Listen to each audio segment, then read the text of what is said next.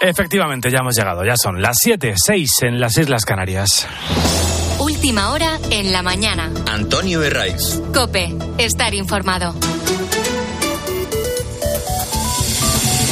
¿Cómo estás? Eh? Gracias por estar al otro lado de la radio. Buenos días y te incorporas a esta hora.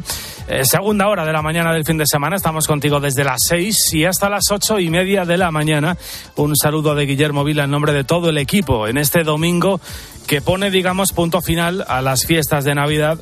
Toca mirar adelante a este mes de enero con forma de cuesta aunque oye, vamos a, dedicarle, ¿eh? antes, de, antes de mirar adelante, vamos a dedicarle una última ojeada a los protagonistas de este fin de semana. Pues me han traído un muñeco de Blippi. Pues mm, ni muy larga ni muy corta, estaba bien. estaba bien. Intermedia, ¿cuántas cosas pedías, Valeria? Bueno, yo pedía cuatro y me han traído más de cuatro. Me han dejado un poco. Le hemos puesto demasiados mazapanes a los reyes y nos han comido todo. También hay huellas. Han dejado huellas, pues con por la puerta, entra por la puerta, no por la ventana de sus camellos. los niños, los niños, ¿qué haríamos sin ellos? Eh, seguramente quede aún algún papel por debajo del sofá. Revisa, no se te vaya a haber perdido el décimo premiado del gordo de la lotería del niño, a ver si va a andar debajo del sillón y a esta hora eh, te llevas una alegría. ¿eh? Ese primer premio para el 94.974 un número que ha estado, la verdad, muy, muy repartido por toda España. También lo ha estado el tercero, no así el segundo premio, el 89.634, que cayó íntegramente en la localidad madrileña de Móstoles, donde, por cierto, en algo nunca visto, se vendieron también décimos del primer y del tercer premio. Desde luego, eh, eso sí que es suerte. Como la que ha tenido Almendralejo, en Extremadura. En este municipio se han vendido tres premios en los últimos 15 días. Que ojalá y sigan cayendo muchísimos millones para Almendralejo, que le viene bien al pueblo. 15 días, tres premios gordos, esto es lo que hace falta en Almendralejo. Esto es lo que nos, nos contaba Manuela desde esa administración de lotería de Almendralejo. Bueno, y hasta aquí las tradiciones más o menos consensuadas. Porque el otro gran evento del 6 de enero además de los regalos y de la lotería, es la Pascua Militar que se celebra en el Palacio Real.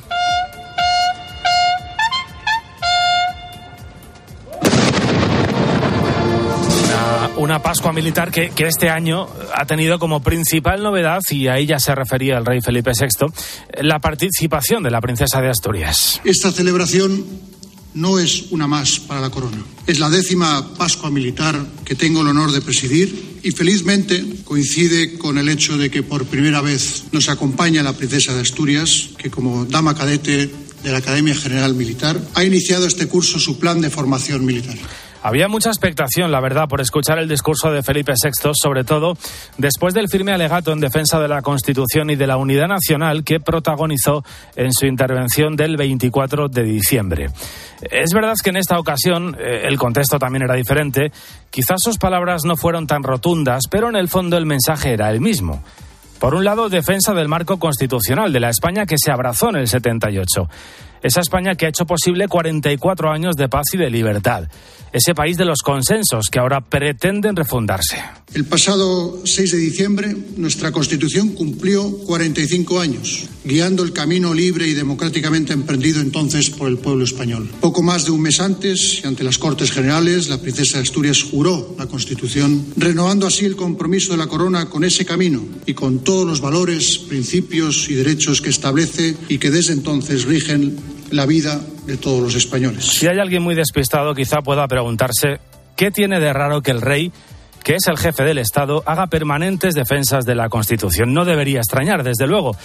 Y si lo hace precisamente es porque ese marco de convivencia está permanentemente atacado no solo por los partidos secesionistas que va de suyo, sino también por los que forman parte del gobierno. Y esto es lo más triste porque eh, con esa amnistía que ha aprobado el gobierno de coalición, que ha aprobado Sánchez después de decir tropecientas veces que no lo haría, se legitima el delito disolviendo en el olvido el golpe secesionista de 2017, porque echa por tierra la separación de poderes al permitir comisiones parlamentarias que cuestionan a los jueces, porque reconoce que en nuestro país existe eso del lawfare, es decir, la prevaricación sistemática del poder judicial. Claro, así las cosas nos sorprende una encuesta que publica hoy el diario El Mundo. El 85% de los españoles cree, tras esa amnistía, que la justicia no es igual para todos. ¿Cómo va a serlo? Por cierto, hace bien el mundo en preguntar esto, porque el CIS no lo hace.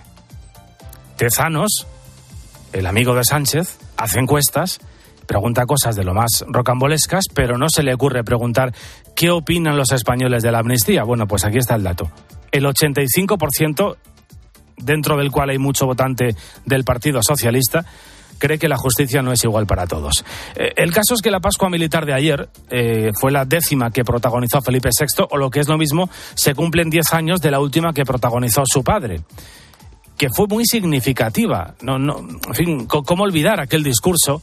Aquel discurso en el que empezamos a darnos cuenta de que algo no iba bien. También implica una decisión personal que va mucho más lejos, ya que es representación y expresión. Con titubeos, eh, balbuceante, aquel 6 de enero fue el principio del fin del reinado de Juan Carlos I eh, los que le conocen saben que lo pasó mal, que ese día acababa de aterrizar a España, no había preparado ese discurso, pero para muchos quedó claro que la mejor opción para España era la abdicación. Resulta, por tanto, imprescindible continuar avanzando por la senda que, nos permita obtener. Fue su último discurso como jefe de las Fuerzas Armadas. Cinco meses después anunciaba la abdicación de la corona en su hijo. Y quizá este sea un buen momento también para poner sobre la mesa esta gran paradoja nacional el hombre que protagonizó la transición poco menos que viene casi a escondidas a España, ha tenido que celebrar este fin de semana en el exilio su 86 cumpleaños y sin tener ni medio delito pendiente. Mientras, todos aquellos que quieren cargarse la España constitucional que él ayudó a crear son agasajados por el gobierno. Bueno, es más, son quienes dirigen la acción del gobierno con el mando a distancia desde Waterloo. Así que esta es una de las grandes paradojas nacionales. Bueno, y este domingo se cumplen tres meses del ataque terrorista de Hamas a Israel. Las cifras de la guerra desde entonces no han hecho más que, crecer, son realmente atroces. ¿eh? Jamás, mató a cerca de 1.200 personas ese día. Hubo más de 1.500 heridos y cientos de secuestrados. De ellos, 120 se calcula que continúan aún en manos de los terroristas. Casi 23.000 palestinos han muerto como consecuencia de la operación militar que sigue desarrollando Israel en la franja de Gaza, donde la situación humanitaria es realmente dramática. Hay más de 50.000 heridos, más de un millón y medio de desplazados.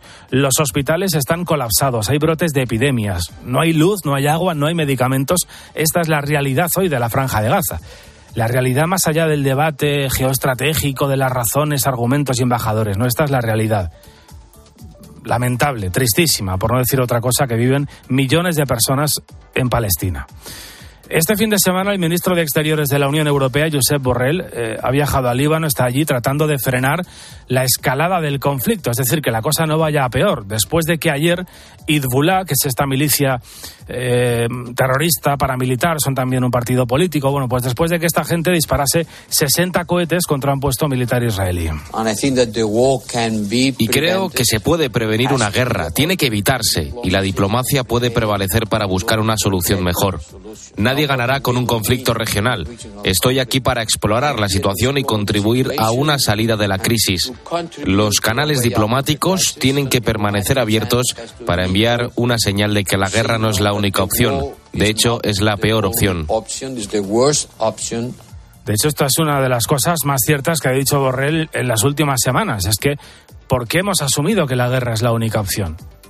¿En qué momento hemos aceptado que no hay otra alternativa? ¿Por qué? Bueno, también está en la zona Anthony Blinken, que es el secretario de Estado de los Estados Unidos, eh, que se ha entrevistado en las últimas horas con el presidente de Turquía, que es otro de los actores importantes en la zona. De momento, la verdad es que no parece que el primer ministro Netanyahu parezca muy dispuesto a parar los combates, a pesar de las crecientes críticas externas y también internas que está recibiendo en el Parlamento y en las calles. Miles de personas volvieron a salir anoche a las calles de Tel Aviv y otras ciudades del país para exigir la liberación de los rehenes y, en este caso, para demandar también nuevas elecciones generales. En realidad se trata de la primera gran manifestación antigobierno desde que estalló la guerra entre Israel y Hamas hace hoy tres meses. Eh, pero ya te digo que cada vez son más las voces que ven en la obstinación de Netanyahu una especie de huida hacia adelante. La guerra de, Gaza supone una derrota eh, para Israel. Y aunque militarmente consiguiera el objetivo que se ha propuesto de, acabar con Hamas, Israel ya ha perdido esta guerra. ¿no? A pesar de que por supuesto, Israel tenía y tiene todo el derecho legítimo a defenderse y que nadie nunca discutió eso. Otra cosa es lo que ha pasado después. Escuchabas a Sonia González, que es profesora de Relaciones Internacionales en la Universidad Francisco de Vitoria, experta en Oriente Medio. Israel ya ha perdido, nos lo ha explicado hace unos minutos en este programa, porque ha menoscabado sus apoyos en el exterior, porque la guerra ha puesto en peligro a los ciudadanos de su país, porque se está priorizando el conflicto a la liberación de los rehenes. En fin, que Israel ya ha perdido, ya no puede ganar, al menos completamente. ¿Y cuál es el riesgo ahora? Eh, pues que en un error de cálculo de alguien, de cualquiera de los actores implicados, de Israel, de Hamas, de Irán, de Hezbollah, que un error de cálculo pueda hacer estallar un conflicto a escala global. Es el principal riesgo que desde luego nos llevaría a un escenario aún más incierto, aún más peligroso.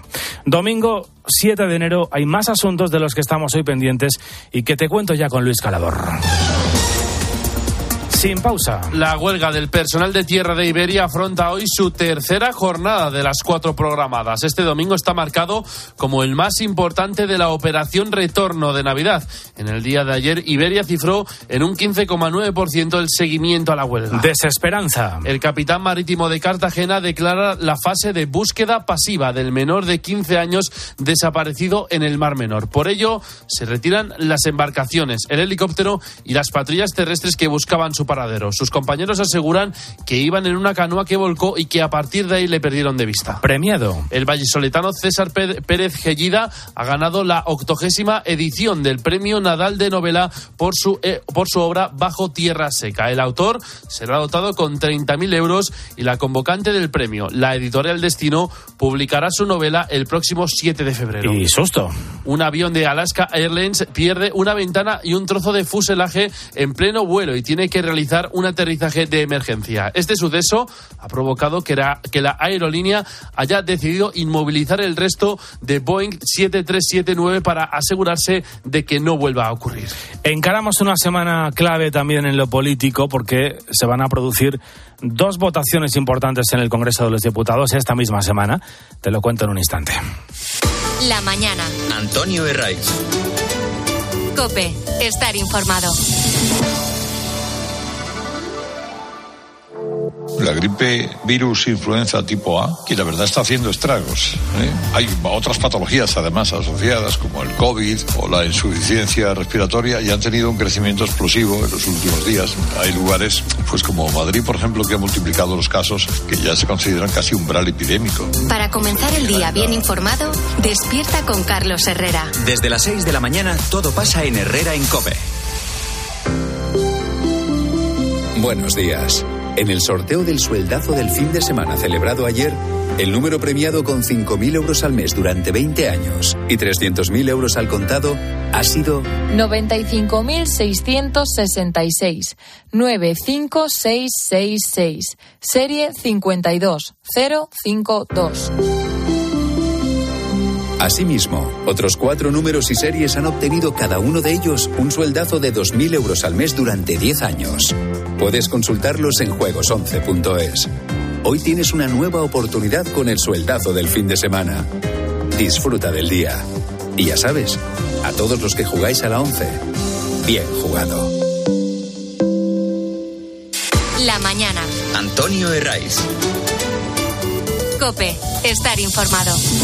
Dos votaciones importantes esta semana. La primera de ellas, la convalidación en el Congreso del paquete de medidas anticrisis de Sánchez un decreto que aprobó sin debate alguno y que ahora tiene que pasar su examen ante el Poder Legislativo. La votación puede suponer el primer encontronazo entre Junts y el PSOE. Los de Puigdemont quieren hacerle ver a Sánchez que son ellos quienes tienen la sartén por el mango y si nada cambia, que perfectamente puede cambiar, votarán no a esa convalidación de medidas anticrisis, por cierto, necesaria para recibir el cuarto paquete de ayuda de la Unión Europea. Dicen los de Junts que pone en peligro la aplicación de la ley de amnistía. Ojalá fuera así. Eh, veremos en qué queda eso, porque la segunda de las votaciones tiene precisamente que ver directamente con ese proyecto de ley. En principio, el miércoles se votan las enmiendas a la totalidad presentadas. Eh, la del Partido Popular eh, incluye la propuesta de tipificar un nuevo delito de deslealtad constitucional y que convocar referéndums ilegales o declarar la independencia acarree la pena de disolución al partido que lo cometa. Sobre la ley de amnistía, por cierto, se ha pronunciado en las últimas horas Juan Lobato, que te preguntarás quién es este señor. Bueno, pues es el líder de los socialistas en Madrid, que ha expresado sus dudas sobre esta ley, pero claro, con su correspondiente pero. Esto es una medida que, como sabe todo el mundo, tiene cosas malas, porque intuitivamente va contra lo que nos define como sociedad que es que nos ponemos unas normas, nos obligamos a cumplirlas y que no las cumple tiene consecuencias. Pero tiene elementos positivos muy potentes.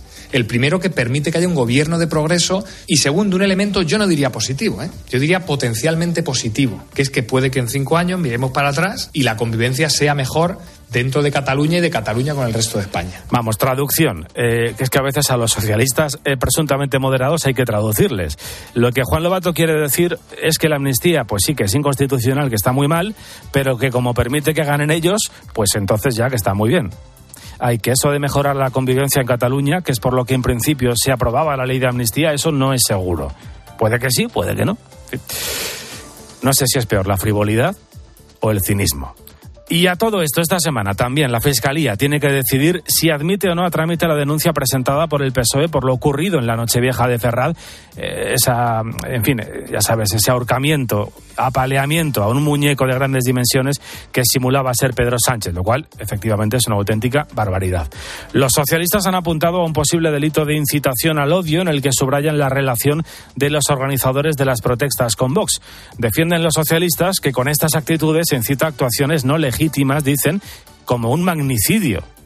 Más allá de esto, de las posibles interpretaciones, aquí en COPE nos preguntamos qué puede pasar a partir de ahora con esa denuncia, qué recorrido judicial tiene esa denuncia que ha puesto el Partido Socialista. Nos lo va a explicar Patricia Rossetti. El Tribunal de Estrasburgo condenó a España en 2018 por condenar a dos independentistas catalanes por quemar fotos del rey en Gerona. No era delito de odio, dijo el Tribunal Europeo de Derechos Humanos, y advirtió de que la condena podría suponer interferir en el derecho de libertad de expresión. A esta sentencia se refieren varios de los expertos en derecho penal consultados por Consideran que este caso, el del muñeco de Ferraz, puede tener poco recorrido. La libertad de expresión tiene límites, pero en el caso de los políticos ese margen es más amplio, nos explica el abogado José María de Pablo del despacho Más y Calvet. Y hay muchas sentencias que encuadran actos de este tipo, eh, pues ya sean incluso pues contra el rey, contra otros políticos, etcétera, se encuadran siempre dentro de la libertad de expresión, de la libertad de protesta contra una política determinada. Y para que se considere delito de odio, José María de Pablo recuerda la jurisprudencia española y europea. Hay que pertenecer a un colectivo vulnerable, vulnerable por razones de raza, sexo o religión. Y ni el gobierno, ni el PSOE, ni Pedro Sánchez pertenecen a ese colectivo. Los casos de gripe han crecido un 75% en la última semana y con este escenario mañana Sanidad va a reunirse con las comunidades autónomas para unificar criterios y pedirles que sea obligatorio el uso de mascarillas. Álvaro Saez. Mónica García va a proponer a las regiones que la mascarilla sea obligatoria en los hospitales mientras dure el pico de gripe y el resto de virus respiratorios. Pero ya hay algunas comunidades autónomas que se han adelantado y han empezado a tomar medidas al respecto. Es el caso de Cataluña, de Galicia o de la Comunidad Valenciana. Estas regiones ya han impuesto la obligatoriedad del uso de la mascarilla en centros sanitarios y sociosanitarios y Aragón también ha establecido su uso obligatorio, pero solo al personal sanitario. Muchos achacan este boom de virus a que nos hemos vacunado menos que otros años. Por eso conviene prestar atención.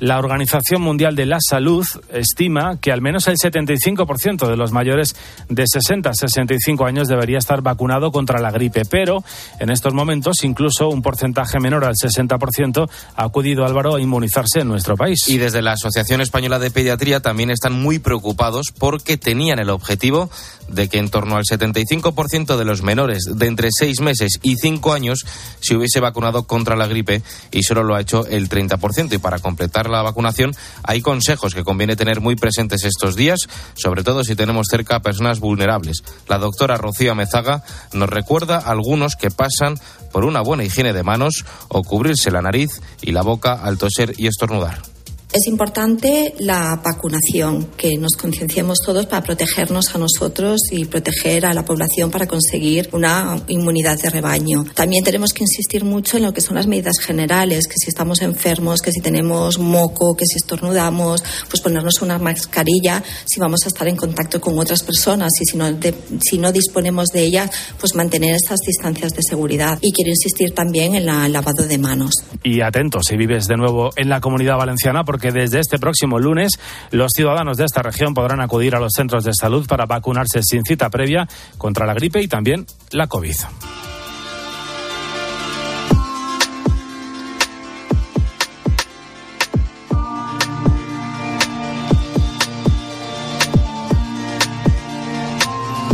Sentarte en el coche, arrancarlo, quedarte sentado mientras él solito te lleva donde tú quieres. Eso es la conducción autónoma y esto está muy cerca de ser una realidad en España.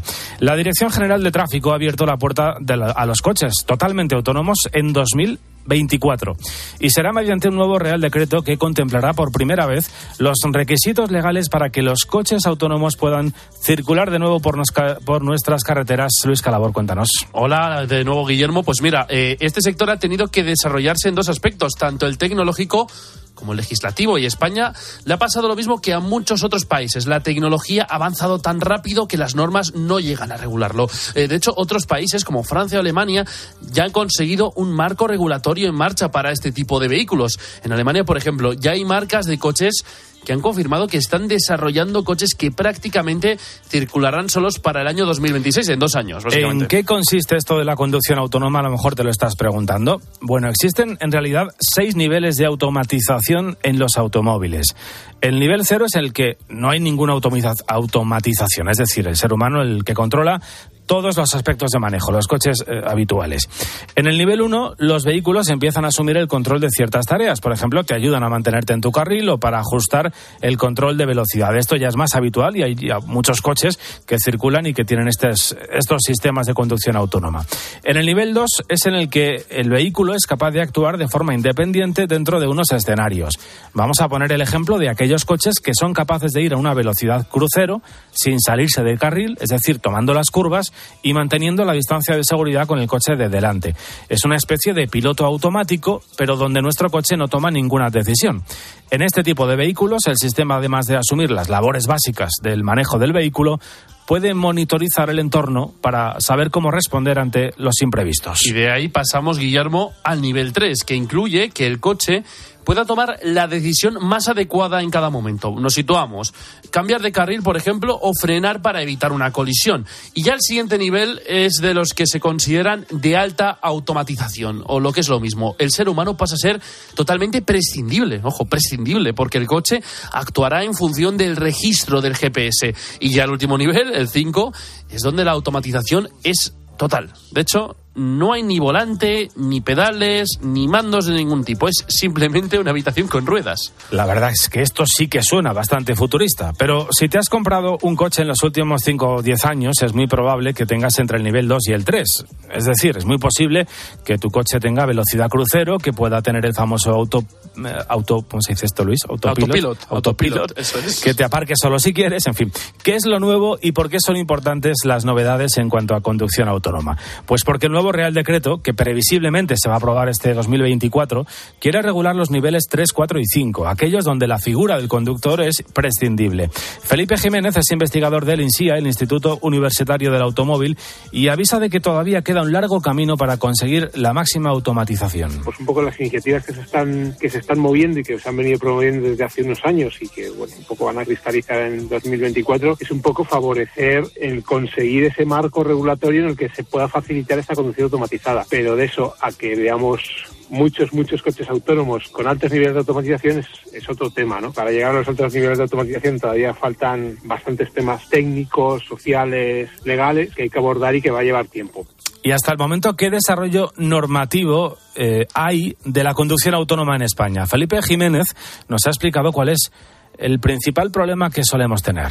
Principal problema que tenemos a nivel normativo es que la responsabilidad a día de hoy, en caso de que haya un accidente, eh, la tiene el conductor, porque tradicionalmente pues todas las acciones que toma el coche son las acciones que le pide el conductor. Cuando estamos subiendo niveles de automatización, ese control se está transfiriendo al vehículo. Entonces, en esos casos, el tema de la responsabilidad es un aspecto crítico que hay que dilucidar eh, sobre quién recae esa, esa responsabilidad y es lo que un poco se está intentando plasmar ahora en la normativa. Ahora bien, ese desarrollo normativo de los niveles 3, 4 y 5 no exime de responsabilidad al conductor de los vehículos. Y fíjate, Guillermo, Felipe ha tenido la posibilidad de probar esos vehículos con niveles 2 y 3 de autonomía e incluso prototipos de niveles más avanzados, 3, 4 y 5. Y lo ha calificado como una buena experiencia. A pesar de ello, admite que obviamente faltan cosas por mejorar. Desde el punto de vista tecnológico y que hay que lograr lo que llamamos una mayor conciencia situacional, es decir, que el coche sea consciente de lo que tiene alrededor para poder tomar las mejores decisiones y por otra parte la toma de decisiones. Y cuando digo la toma de decisiones es que pueda ser capaz de tomar decisiones en entornos complicados. Ahora mismo estamos hablando de que los sistemas que tenemos en el mercado pues al final van en situaciones muy repetitivas como una autopista o hace un cambio de carril previa autorización del conductor.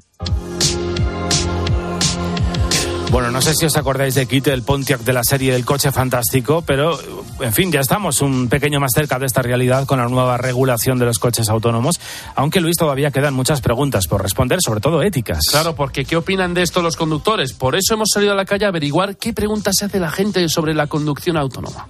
A mí me plantea bastantes dudas. Eh, por ejemplo, sé que si no hay un conductor y está el piloto automático y a lo mejor veo que va a cometer una imprudencia, algún tipo, va a cometer algún error, ¿me podría yo hacer automáticamente al, al mando? Bueno, pues esto es lo que opina la gente, pero nosotros también hemos hablado con José Miguel Gaona, colaborador de esta casa que ha probado estos coches y mira lo que nos dice. Aquí la verdad que están mucho más abiertos a cualquier desarrollo tecnológico. De hecho, hay una gran empresa de productos de venta online, por ejemplo, que ya tiene robots que van por las calles eh, distribuyendo paquetes. Está casi casi en estado experimental. Bueno, pues con un coche semiautónomo nos encarrilamos a las siete y media, seis y media en Canarias.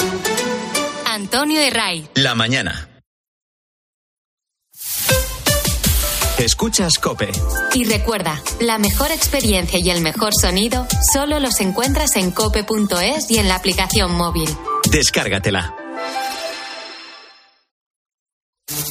Uy, se ha colado una avispa en el coche. Rápido, rápido, abre la ventanilla. Nah, no te preocupes.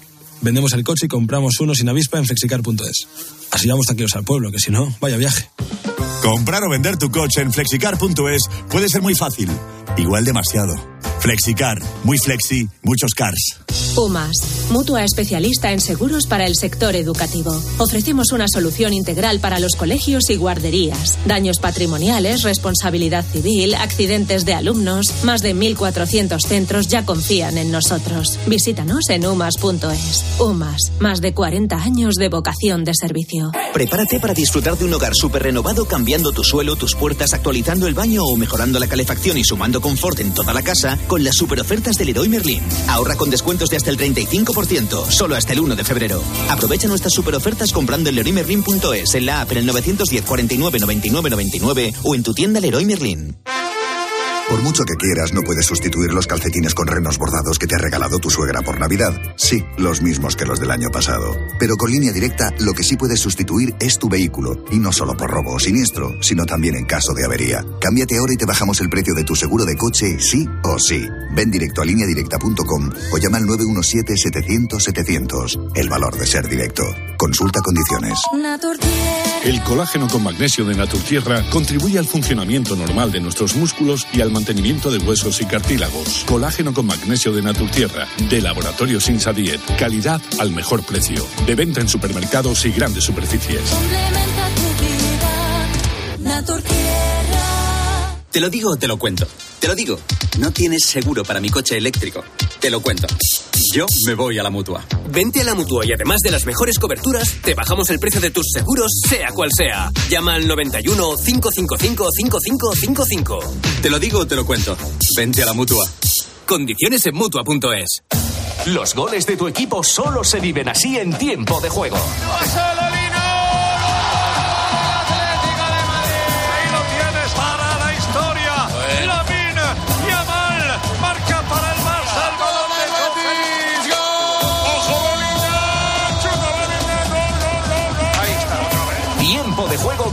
González, Manolo Lama y el mejor equipo de la radio deportiva. El número uno del deporte.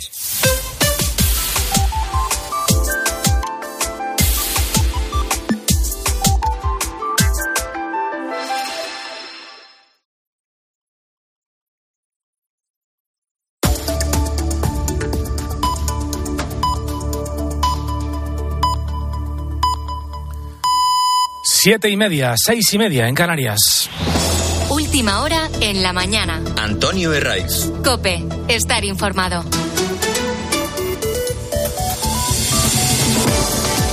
Seguimos en la mañana del fin de semana de Cope. Gracias por estar al otro lado de la radio. Terminan las Navidades y en nada nos toca afrontar la temida cuesta de enero, que sí que cuadrar cuentas, que si la vuelta al cole, que si la gripe en definitiva. Bueno, un mes que, que suele costar lo suyo.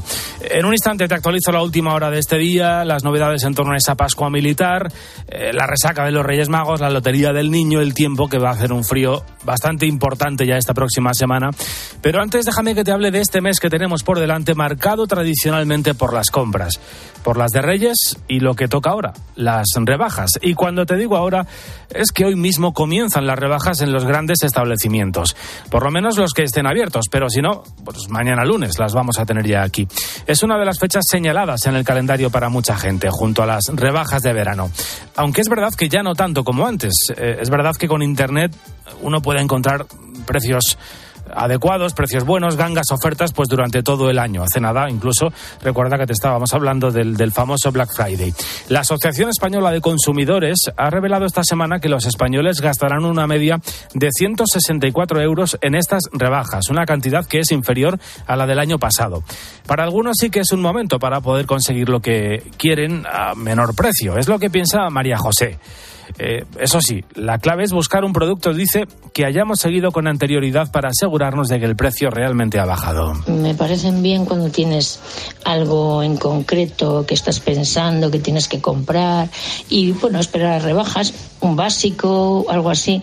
Lo que pasa que creo que a veces como está de rebajas, rebajas, compramos en exceso y cosas que incluso no nos hacen falta. Todavía hay muchas personas que sienten una cierta desconfianza eh, al afrontar este periodo de rebajas. Este estudio de la Asociación Española de Consumidores también afirma que el 88% de los españoles cree que las rebajas no aportan ningún tipo de descuento real.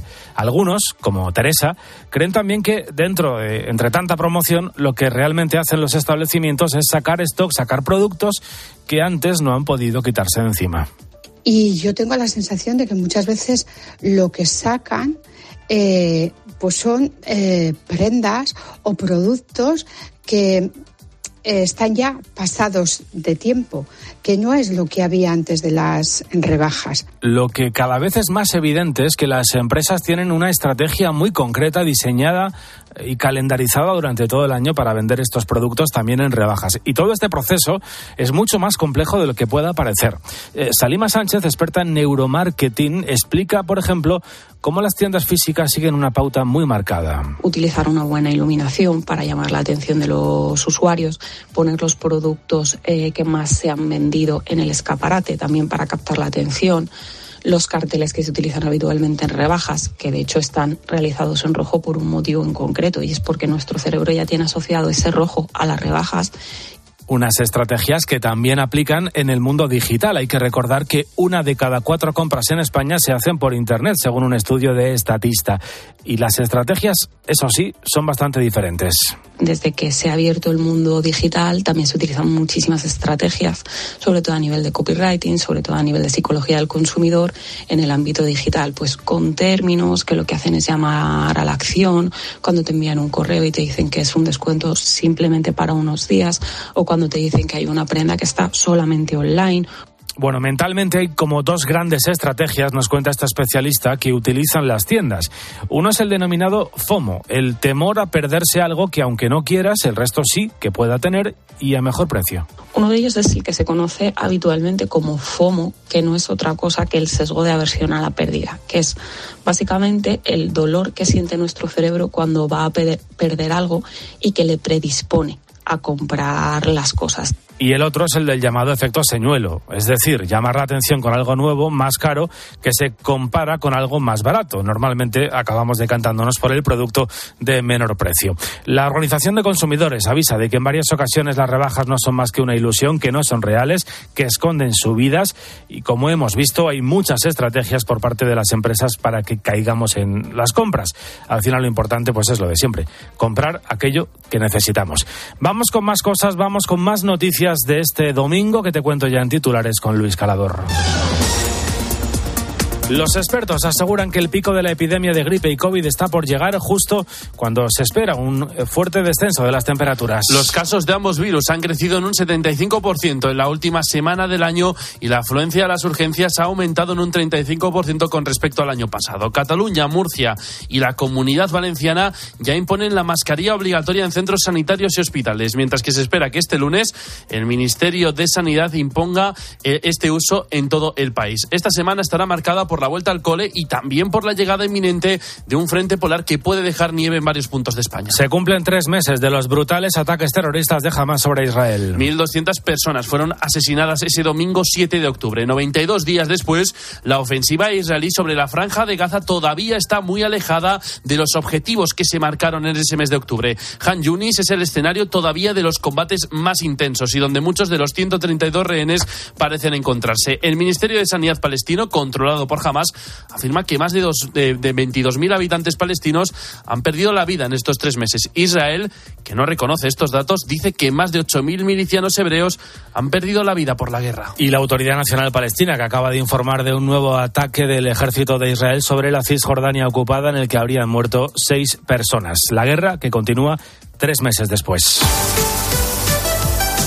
Copa del Rey, ayer ganó el Atlético de Madrid, también lo hizo el Real Madrid que venció a la Arandina en su estreno en la Copa Nacho Camuñas. Sí, con tres canteranos en el once inicial y con el debut de Arda Güler, los de Ancelotti no han tenido dificultades en superar a la Arandina y ya están en octavos de final. José Lubraim y Rodrigo han anotado para el Madrid y el gol de la Arandina se lo ha marcado Nacho en propia puerta. La próxima cita de los blancos será en la Supercopa de España el próximo miércoles ante el Atlético de Madrid, una Supercopa en la que estará el Barça, del cual se ha acordado Ancelotti. El Barcelona uh, lo está haciendo bien porque está en la pelea para, para la Champions, para la Liga, y tiene, está en la pelea para la Supercopa y también para la Copa del Rey. Yo, uh, a mí no me gusta evaluar el trabajo de los otros, pero la verdad es que el Barcelona va a pelear por todos los títulos como nosotros. También han ganado y estarán en octavos de Copa el Atlético de Madrid, Getafe, Girona, Rayo Vallecano y Alaves. Este domingo, desde las 12 de mediodía, en tiempo de juego, turno para el Amorebieta Celta, Burgos Mallorca, Castellón Osasuna, Racing de Ferrol Sevilla,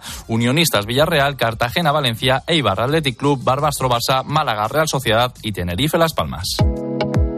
Repasamos a esta hora lo que cuentan los periódicos del día de nuevo con la ayuda de Álvaro Saez y con la resaca de la Pascua Militar. Y, y, las portadas, Guillermo se hacen eco de la familia real. El rey ensalza el papel del ejército en defensa de la democracia, titula ABC.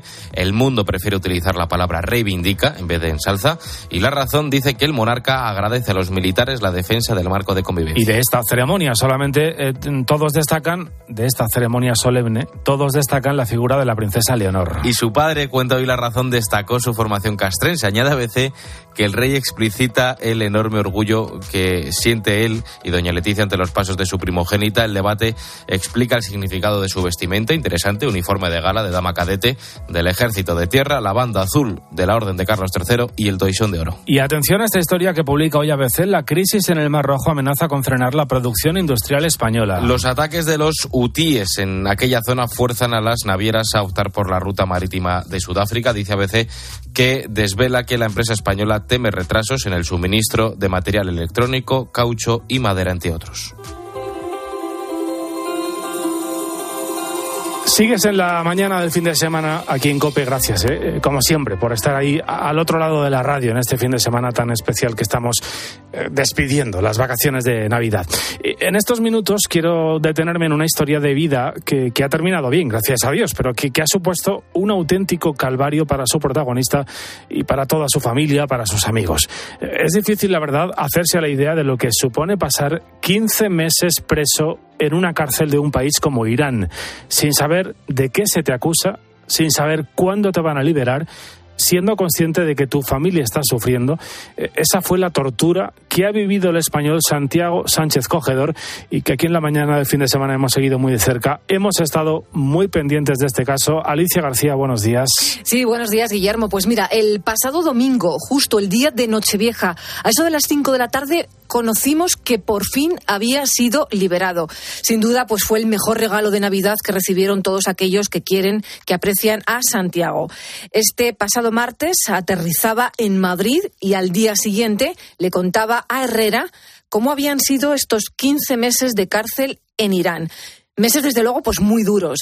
Pero a pesar de todo, él, Santiago no quiere quedarse con los peores momentos vividos en esa cárcel, en la cárcel de Bin y prefiere lanzar un mensaje positivo de superación. Un testimonio, sí, desde luego, un relato que sobrecoge y que merece la pena escuchar. Vamos a hacer un poco de, historia en estos minutos. Santiago Sánchez Cogedor, eh, ¿quién es? Bueno, pues es un aventurero en realidad, es un, tipo que no le tiene miedo a casi nada.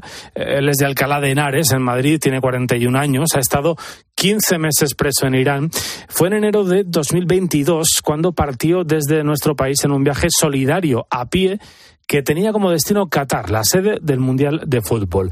Jamás llegó. Después de recorrer una decena de países, a primeros de octubre fue Alicia cuando cruzó la frontera de Irán. Eso es, y semanas más tarde a su familia le dijeron que había sido detenido en la ciudad de Saqqez después de que le condujeran a visitar la tumba de Masha Amini, la joven iraní, recordamos que falleció bajo custodia policial tras ser detenida supuestamente por no llevar bien puesto el velo. A Santiago le acusaron de espionaje, pero sin una prueba.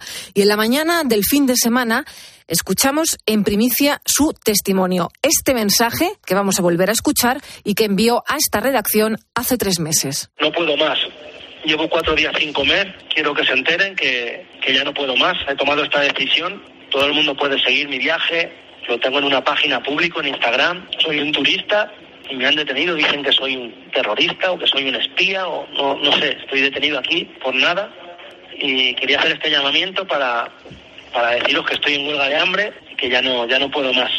Ya no puedo más, decía Santiago, acabas de escucharlo. A tal punto llegó su eh, desesperación, su tristeza, que en la cárcel inició una huelga de hambre.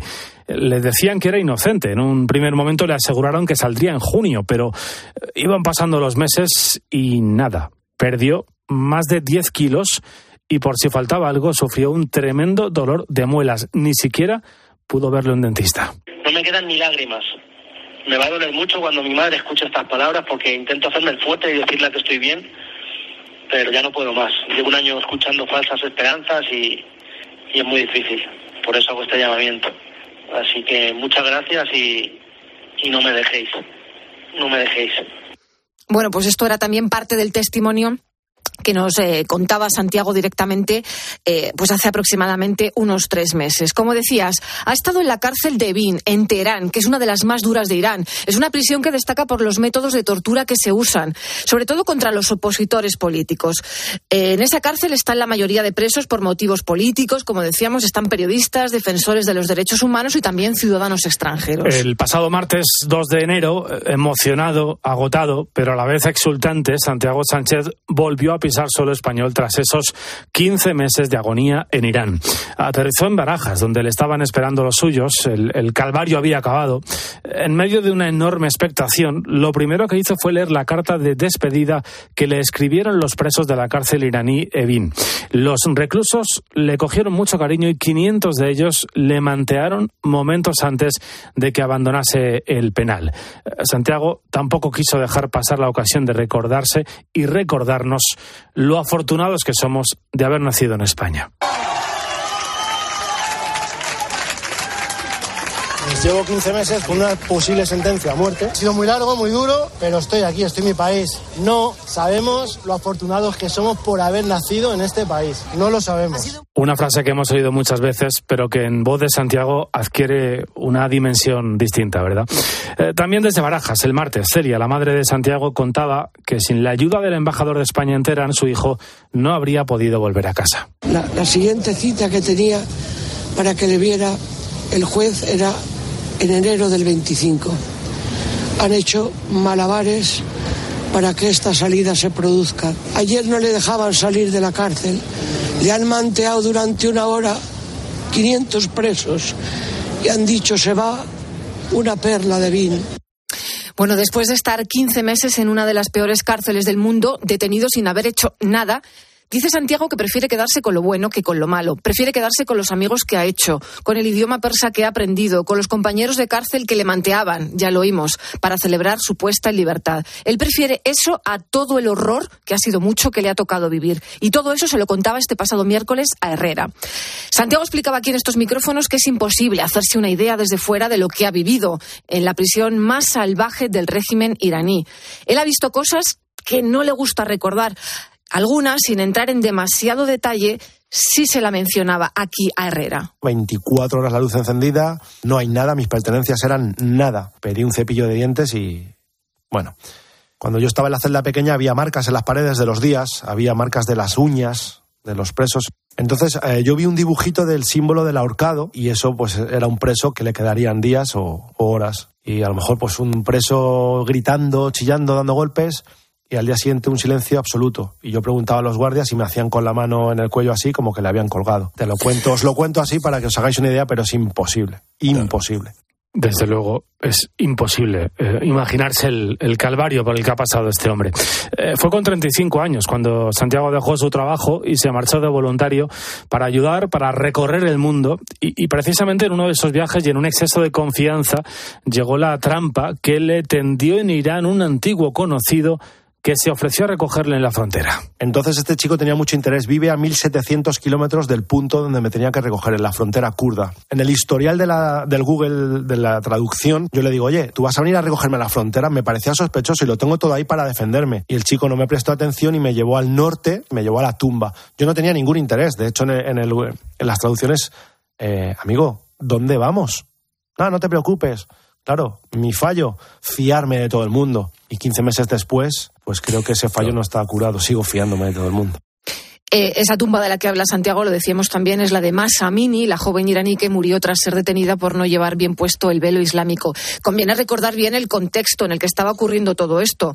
Bueno, pues por un lado las grandes protestas contra el régimen iraní a raíz de la muerte, la de Masa Amini, por otro también eh, recordamos esa dura represión contra todas esas personas que se estaban manifestando. Bueno, y después de estos 15 meses, ¿qué habrá sido lo más duro o el mayor dolor por el que ha pasado Santiago? Pues es curioso o quizá no tanto, él dice que la incertidumbre, el no saber qué iba a pasar con él.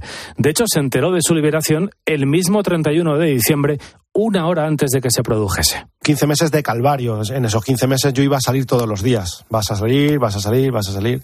Es un poco ¿no? la incertidumbre, porque si a mí me dicen, mira, vas a estar dos años en esta prisión, me preparo me, y, lo, y, lo, y, lo, aguanto, ¿no? Pero el dolor y el sufrimiento era la incertidumbre, que creo que forma uh -huh. parte de, de, de, de, del manejo de estas personas, de esa tortura, ¿no? La incertidumbre. Pues desde luego el, el testimonio de Santiago, si, si, él no se queda ni con el odio ni con la venganza, no lo vamos a hacer nosotros y, y quizás sea una oportunidad, ¿no? Pues para eh, agradecer lo que tenemos y valorar lo que es vivir en un país como, como el nuestro, donde, donde bueno, pues hay justicia, eh, no como en Irán, donde cualquier cosa cualquiera cosa, absolutamente cualquiera, sin que sea ningún delito, sin que hagas nada malo, puede estar a punto, como le ha pasado a Santiago, de costarte la vida. La mañana. Antonio Herraiz. Cope, estar informado. Síguenos en Twitter en arroba cope y en facebook.com barra cope. ¿Quién es ese tipo? Clint Eastwood es... Joe Kidd, estaba en la cárcel. Vamos, Joe. Y Joe Kidd significa... Problemas. Tengo tres cargos contra Joe Kidd. Resistencia a la autoridad, alteración del orden y caza en vedado. Quiero ver a un hombre llamado... Joe Kidd. Joe Kidd está detenido. El domingo a las nueve menos cuarto de la noche... Suerte, amigo. En 13.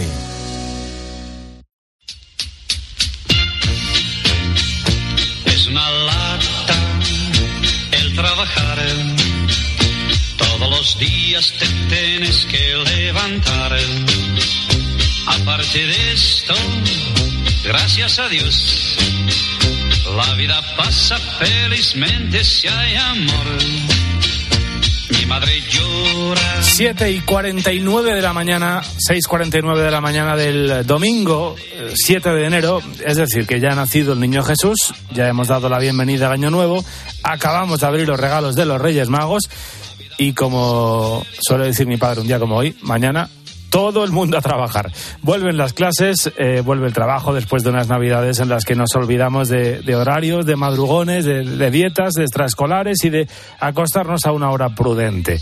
Algunos dirán que es una lata, pero eh, llega el mes de enero y hay que afrontarlo de la mejor manera posible. Así que vamos a tratar de enfocar este mes, la temida cuesta, con algo de optimismo. Álvaro Sáez, a ver, cuéntanos. ¿Qué tal, Guillermo? Buenos días. Primero, pregunta, ¿eres de los que empieza enero con energía y propósitos nuevos o ya derrotado por la vuelta a la rutina? Yo empiezo enero igual que empiezo diciembre o empiezo cualquier mes. Para mí no, no hay cuesta que se me resista. Soy un, un escalador de la vida. Bueno, ¿qué tal los calzoncillos de los Reyes? Bien. Muy bien, verdes. En su sitio. ¿Los quieres ver? Bueno.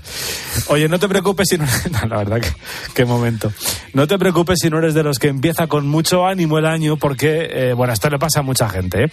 Los hay que lo empiezan desmotivados pero se van animando con el paso de los días. De hecho, fíjate en este dato, 7 de cada 10 españoles no cumplen sus propósitos de año nuevo. Pues yo sí que hago propósitos, pero no los cumplo. Por ejemplo, intento ser más paciente, ningún año soy paciente. Hay que ir al gimnasio, ningún año voy al gimnasio. Intentamos ser mejor persona, pero lo intentamos llevar a cabo el primer mes. El segundo se nos ha pasado y volvemos a ser gentucilla. Pues las dos cosas primeras dan un poco igual, pero hombre, la tercera vamos a- entre todos a, traba- a trabajarlo un poco, Ágata, ¿eh? Nosotros también, ¿eh? Eh, Bueno, Ágata no está sola, desde luego, porque efectivamente solo el 30% de los españoles dicen tener la lista de propósitos total y completamente limpia a finales de año. De todas maneras, Guillermo, los expertos coinciden en que el no conseguir nuestros propósitos no nos frustra, no nos da rabia. ¿Y sabes por qué? Porque el ser humano, por naturaleza, es capaz de justificar todas sus acciones, incluso las que acaban no haciendo. Escucha lo que nos explica en COPE la psiquiatra Marian Rojas. Bueno, yo creo que a veces lo que nos sucede es que nos, nos desconectamos de nosotros mismos. Y entonces ya te metes en ese modo de supervivencia, en el activismo, en el hacer. Y en ese momento lo que hace tu cerebro es decir, bueno, tampoco es para tanto si ya no lo he conseguido nunca. Y tú mismo te haces auto boicot. Entonces yo creo que por eso es importante. Y encima hacer partícipe a alguien cercano de, de ese propósito que quieras, ¿no? Mira, ahí nos deja un consejo si queremos cumplir lo que nos proponemos. Compartirlo con otros. Bueno, esto es un, en cuanto a los propósitos, digamos, a largo plazo. Pero el, el propósito de muchos ahora mismo, como te estamos contando, pues es que estos días de vuelta a la rutina sean algo más llevaderos. Y para eso cada uno tiene sus propios trucos. Escucha Isabel. Pues yo cuando se me acaban las vacaciones intento madrugar los días previos para que no me cueste tanto cuando empiece a trabajar, pero suele ser sin éxito porque no hago caso del despertador.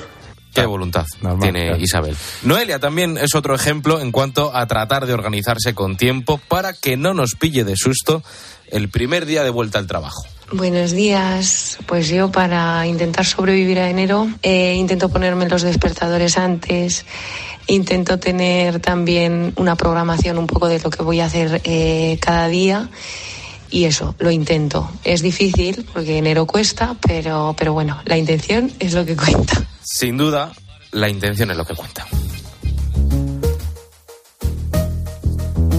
Habrá mucha gente que diga que eso de que lo que cuenta es la intención, eh, en fin, también te lo discutirían. ¿eh?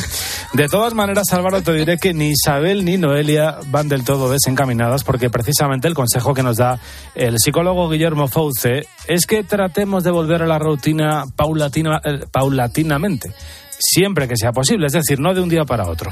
Los consejos es que las transiciones sean lentas, sean suaves, sean progresivas, que no madruguemos un día de pronto con todos, sino que vayamos acercándonos a esa hora de madrugar. También pasa con los, con los adolescentes, con los niños cuando vuelven al, al colegio, ¿no? O que mantengamos eh, los mismos horarios de comida que vayamos a tener, pues los vayamos adquiriendo los últimos días de vacaciones. Es decir, que, que no hagamos esos cambios demasiado bruscos. Y otro consejo que nos da este psicólogo, que la verdad es que es muy sencillo, pero que a veces nos resulta complicado, que es esto de aceptar que la vida no es siempre una fiesta. Vamos, que todo domingo tiene su lunes, que toca pechugar. Que nos acostumbremos o que entendamos lo bueno y lo malo de todos los periodos y lo bueno y lo malo de tener también una rutina, de tener un día a día, eh, que va a ser un poco lo, lo fundamental en, en ese, en ese.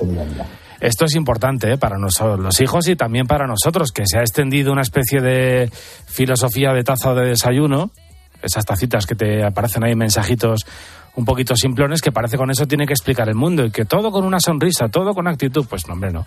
Que la vida a veces hay tristeza y no pasa absolutamente nada, Álvaro. Y ya lo único que nos queda es entender por qué nos sentimos así de desanimados, apáticos, cansados, incluso a veces frustrados por volver de las vacaciones. Y es algo natural en el ser humano porque, como nos explica Guillermo Fouce, somos animales de costumbres. Después de cualquier vacación eh, cuesta volver a la realidad. Nos hemos habituado a ese descanso, a no madrugar, a no tener estrés y, somos personas de costumbres y por tanto cualquier cambio en nuestras costumbres, en nuestros hábitos, lleva dificultad, ¿no? Y, ahí está el kit de la cuestión. En sí, las vacaciones de Navidad para nosotros han sido una desconexión de la rutina, o muchos lo han podido vivir de esta manera. Desde luego hay otras maneras más eh, profundas de vivir la Navidad. Eh, algunos incluso han tratado de escapar de una realidad que no le gusta. Claro, el problema de cuando escapas es que al final te pillan. Cuesta un poco más porque son cambios que son bruscos, porque el periodo de descanso es pequeño, ¿no? El periodo de vacaciones es pequeño y empalmamos eh, un cambio a dormir, descansar, también toda la acumulación que lleva a veces de, de comer pesado, de, de algunos conflictos que se puedan haber tenido. eh, pues eh, llevan a, a que el, el tránsito sea más difícil. Aunque dependerá un poco de cómo hayamos pasado también las navidades y cómo sea nuestro trabajo. Nos podemos llegar a sentir, bueno, cansados, eh, nos podemos sentir también sin motivación, pero nuevamente depende de los factores externos, depende de si el trabajo nos gusta o no, si hay buen clima o no, si estamos bien o no y si las navidades han ido bien o no o, regular.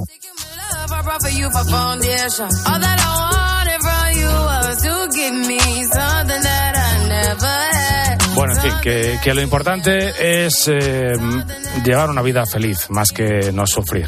Pues se puede sufrir y ser muy feliz, ¿o no? Álvaro Sáez. Sí, y se puede también no tener vacaciones, así no hay, hay un- no nos cuesta la vuelta, si no nos vamos. Lo, lo dices en, en ge- en genérico, ¿no? Claro, O sea, no en no genérico, es- sí, sí. No es una alusión personal, ¿no? bueno, para nada. Gracias, Álvaro.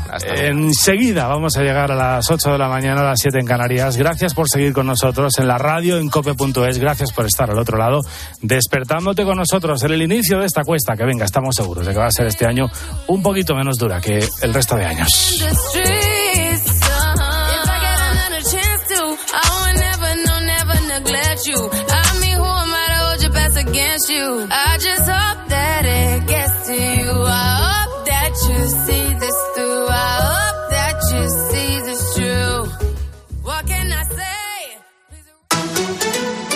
Antonio de Ray. La mañana.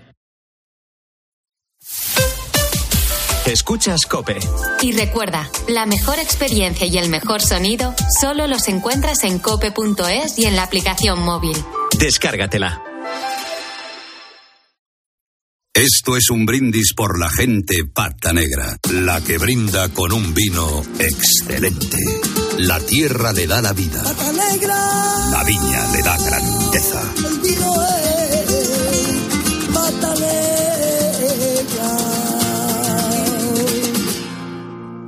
En CEPSA todos nuestros clientes son de 10. Por eso seas particular o profesional, tenemos una promo de 10 para ti. Únete a CEPSA Go o a esta resa en CEPSA y te damos 10 euros de regalo de bienvenida. Y si ya eres cliente, ahorras 10 céntimos por litro en tus repostajes. Ven a CEPSA y llévate ya tus 10 euros. Consulta condiciones en CEPSA.es. Al dolor de cabeza, ni agua.